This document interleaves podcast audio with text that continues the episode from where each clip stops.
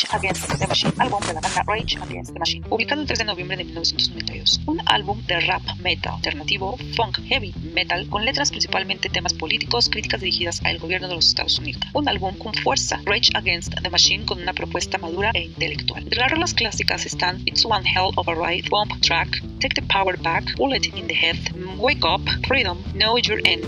Hablemos del diseño de portada. La portada estuvo a cargo de la directora de arte Nikki Lindemann. La fotografía pertenece a una protesta en Vietnam en 1963 debido a la opresión del gobierno de Diem a.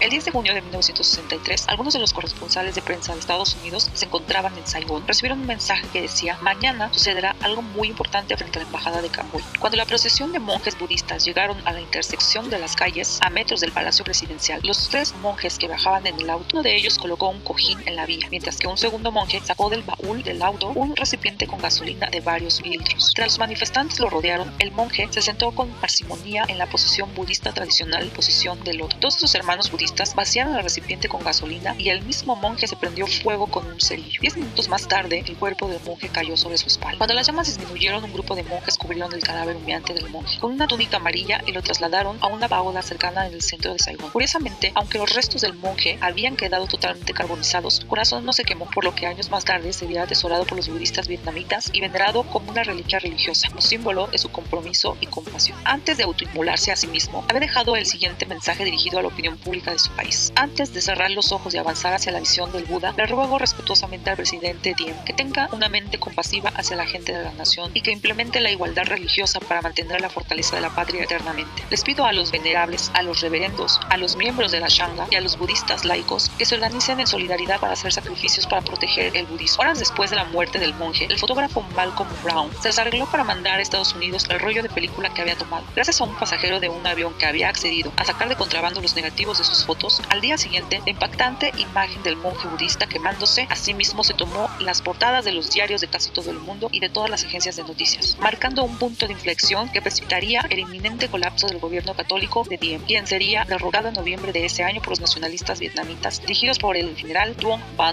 en una acción ciertamente apoyada por los Estados Unidos. Diem, tras ser derrogado, posteriormente sería encarcelado y asesinado. La fotografía tomada por Malcolm Brown ganaría el premio World Press a la foto del año y un premio Pulitzer de reportaje internacional. El presidente de Estados Unidos, John F. Kennedy, tras ver la imagen, declaró que ninguna otra fotografía en la historia de la prensa ha generado tanta conmoción en el mundo como esta. Este extremo sacrificio, esta autoinmolación por medio del fuego por parte de los monjes budistas, también llamados bonzos, se convertiría en la más extrema forma de protesta política, siendo conocida popular y simplemente como suicidarse a lo bonzo o quemarse a lo bonzo. El álbum estuvo en el número uno del chart Billboard y en el número 45 del top 200 de la misma cartelera.